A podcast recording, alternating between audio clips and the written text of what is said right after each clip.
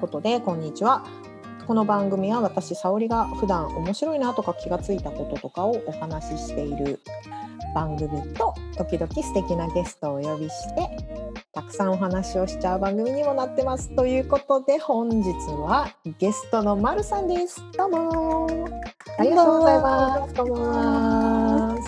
はい。いや対談ね。いろんな人が次々来てくれて。本 当に痛みの部屋ですよね、本当に。そう、ルールルになるでしょ。それです。あの黒柳徹子の。はい、そう、もうみんなの本性丸裸って感じの感じ。そうお邪魔してしまいました。そう、だから今日は丸裸にされに来たのかなっていう。よっしゃそう、あ、それではないから大丈夫です。確かに。そうじゃあ今日早速でね、まるさんなんだけれど今まるさん個人ラジオも始めはい、てるんですよね。うん、始めてて、で実はまるさんと恋愛でも2回収録させてもらってるし、前回いいかねパレットでもお会いしたんですよね。うん、終わってきてめっちゃ良かったです。楽しかった。同じ部屋でしたね。あ本当に。修学旅行感。なんか正直私遅刻して行ったじゃないですか、公開収録には間に合わなかったので、みんなと同じ空気ではない状態でそろそろと言ったんですけど皆さんすごいフレンドリーな感じで迎えてください。うん、伊丹さん最初に見た時本当に立ってる姿が美しかったですね。ありがとうございます。姿勢綺麗っていうのもあるし、エボ似合うみたいな。ありがとうございます。あ、なんだっけあれ。カーキだ、カーキでまとめてるみたいな。そうだね、あの日カーキ着てました。はい。ありがとうございます。そう、まるで言わせたからね。はい。いや、違います、違います。次の日には、もあって。あ、そうなんですよ。楽しくやってましたし、ね、さん。ね楽しかったすごくあの日、うん、そうそうそうでなんかそういうふうに丸さんと実は何回かあのお話はさせてもらってるんだけどなんか丸さんのラジオを聞いてわ知らないことたくさんあるなとかって 思ったから。話してないですね。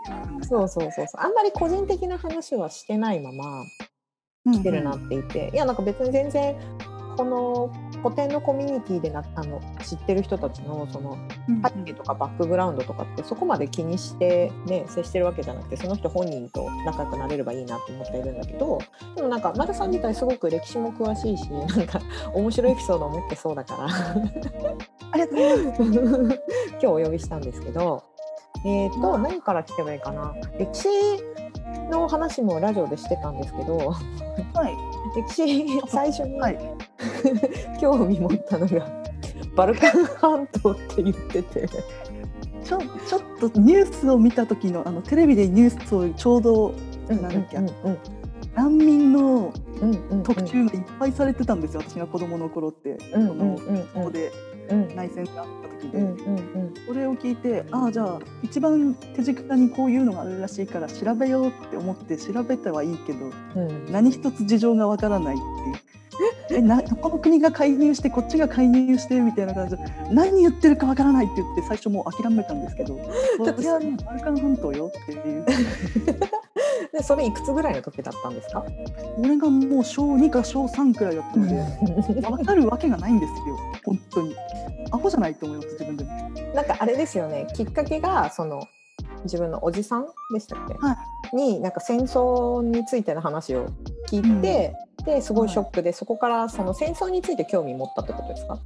はいそうですね。戦争とかあと結局海外旅行に行きたいんだけどって聞いた時に、もしかしたらその人種差別っていうのがあるかもしれないから心を強く持っていけよって言われて、うん、何人種差別ってってなって、うんからのなんだろう人が人を嫌悪するとか偏見を持つっていうのはなんだっていう。あもうこの年頃の子供にない感覚じゃないですか。確かにない。だからえそんなことがある世の中なの？みたいな感じで、うん、それこそホロコーストとかの方の勉強をし始めた感じなんで 重い？重い重い。でもあれ本当子供だったから逆になんか変に心に来るってことはなくて、うん、なんか結局歴史の教科書教科書じゃないな。その本とか見てても、うんうんうん、恐竜図鑑とか昆虫図鑑の延長線で人間図鑑っていうのを見てるような感覚だったから。で ホロコーストかみたいな、はい、あこういうことやっちゃうんだ人間ってみたいな。ああっていう。ある意味ある意味メタ視点ってやつね。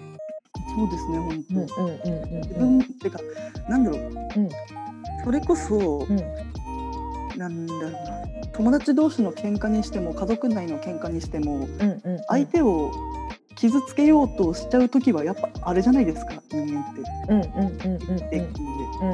それがもっと大きくなるとこうなっちゃうんだなぐらいの感じだったので結構すんなり入ってきたは入ってきたんですけど、余計に海外に行くっていうハードルが上がってしまったので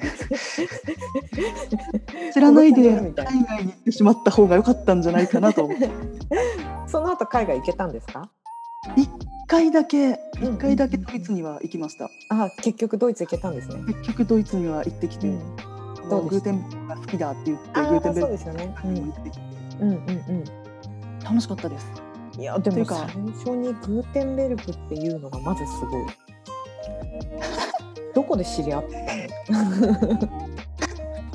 なんかね、うん、結局本の作り方みたいな、そっちの方の本を読んでて、本ってどうやって作るんだろうっていう本の構造の方の話ですね。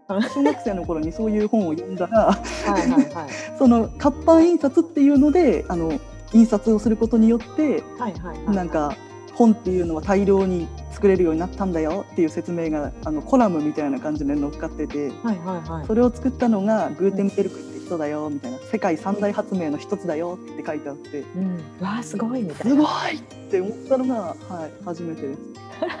本当子供の頃から本ばっかだったので。はいはいはいはい。何読んでたんですか？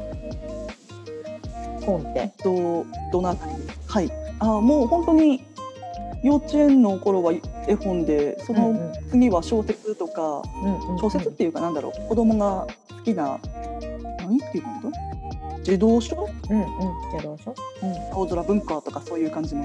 へー。を、うんうん、てからのそのおじさんの発言からはちょっと偉人ものとかも気になるようになっているところに兄がいるんですけれど、兄が学研とかを買ってもらってて、その学研とかって結構、の世界の話とか付録でついてくるじゃないですか。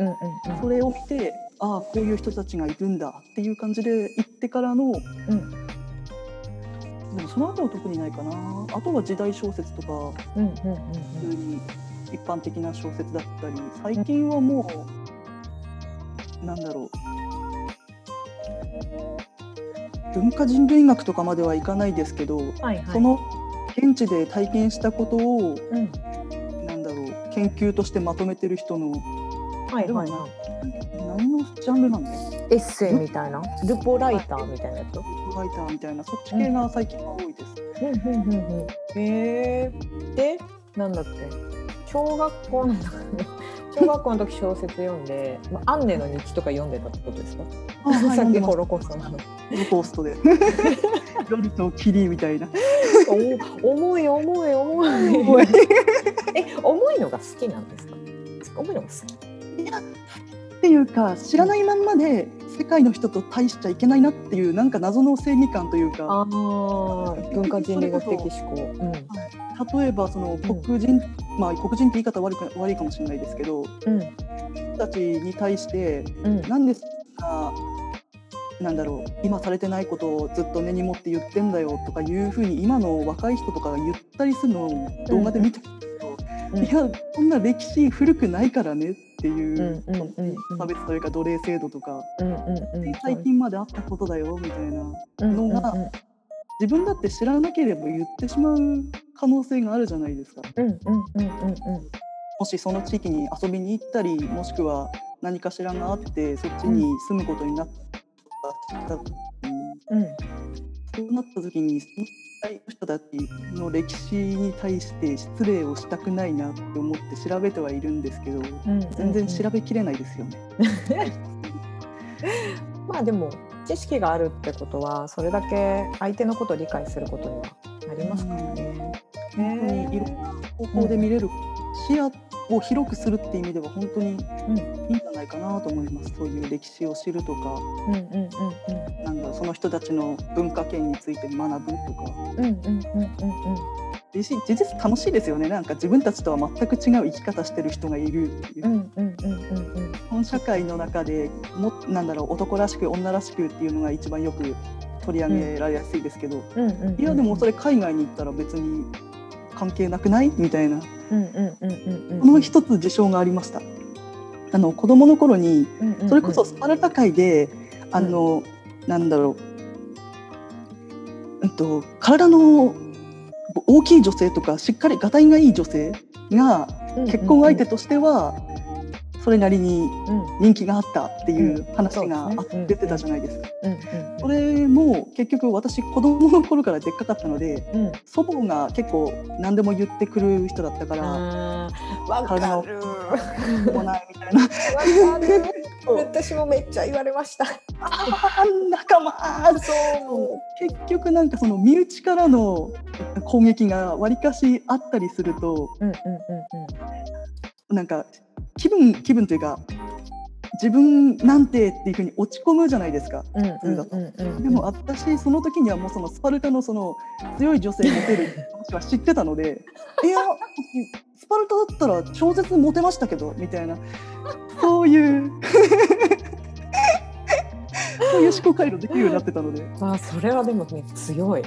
本当に。だってなんだかんだ言ってそれこそ ALT だったりとか、小学小学校の時に中国語の先生とかもいて、その人たちに「君海外行ったら絶対モテるよ」って言われたから「うん、ああじゃあ何かあったら海外行くわ」って言ってたので、うん、そういう意味では別にね日本にとどまんなくてもいいじゃんっていうふうには思ってはいたんですけどそういう意味では知ってるっていうのは結構やっぱ武器になるんじゃないかなとは思います。本当にでもそれは思う。うちも結構おばあちゃんの話でばあちゃん結構強烈な人だったからそれこそ 戦戦時中の人だったから結構その差別的なこととかもすごい言う人だったのね。そうその年代の人は結構それが当たり前だったからって言えばそうですけど。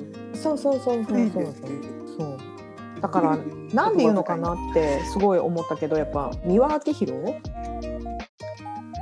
うん、三輪明宏さんとかのなんか話を聞いてあの人ってすごい戦時中とかの話するじゃないですか戦後の話とかも、はい。はい、みたいな話を聞いた時にあの当時のその新聞とか、うん、も、うん、一番自分たちが目にしてる情報がそういう差別的な用語とかを当たり前のように推奨されていた時代に多環境を過ごしてる人たちっていうのはどうしてもそういう言葉を使いがちではあるよって言われてもう三輪明宏様みたいな。そうですよ、ね、ボロそうボロボロみたいな。そっかみたいな。ね、でもこの時代でそういうふうに言われてきたからそうなっちゃうんだよなやっぱりって思います。うんうんうん、それをそういうことを知った時にあなんだっけ。うんなんだろうな。私歴史がすごく弱い人だったからそのいわゆる横の、横の文化で 歴史弱者だったから。あの最近は勉強してるけどなんだっけその横の文化について横っていうか、えーとまあ、今の自分の時代の文化とかについては学ぶことについて抵抗はなかったし勉強しとか本は読んでたけれどなんか初めてその三輪さんの話を聞いた時にあこっちの軸でも私自分で勝手に差別してたなっていうのをその要するにうちのばあちゃん何言ってんだろうみたいな、はい、そうそうそう。なんでこんな差別的な用語ことをすごい言うんだろうと思ってたけれど実際は私自身もその知らなかった上におばあちゃんに対して差別してたなっていうのすごい気がっていて。そうやっぱ戦争はね経験してないからあのそうあのその時何を見たのかっていうのはやっぱ絶対分かんないだろうなと思って、うん、面白い。なだいぶディープな子供時代ですね。そのスパルタな話超面白い。これはなかなか使える方法なので皆さん でも確かに、はい、そうそうそうそう。あのなんだっけ。自分の今ね、この時代における可愛いと昔の時代のいわゆる縦軸の可愛いと違う国に行った時の可愛いって全然違うからし知っといた方がいいよね。知った方がいいですよ。ね、だから結局その背が高いに加えて、うん、あの太ってるとかデブとかってばあさんおばあさんって言っちゃったおばあさんが言われていたんですよ結局。別に太くてモテる地域あるしみたいな。何言ってんのみたいな。当然モテるし私みたいな。そうそう最高だしみたいな。はい。あれですよね。深井さんたちが言ってたけれど自分たちが今苦しいのは時代と場所が違うだけっていう。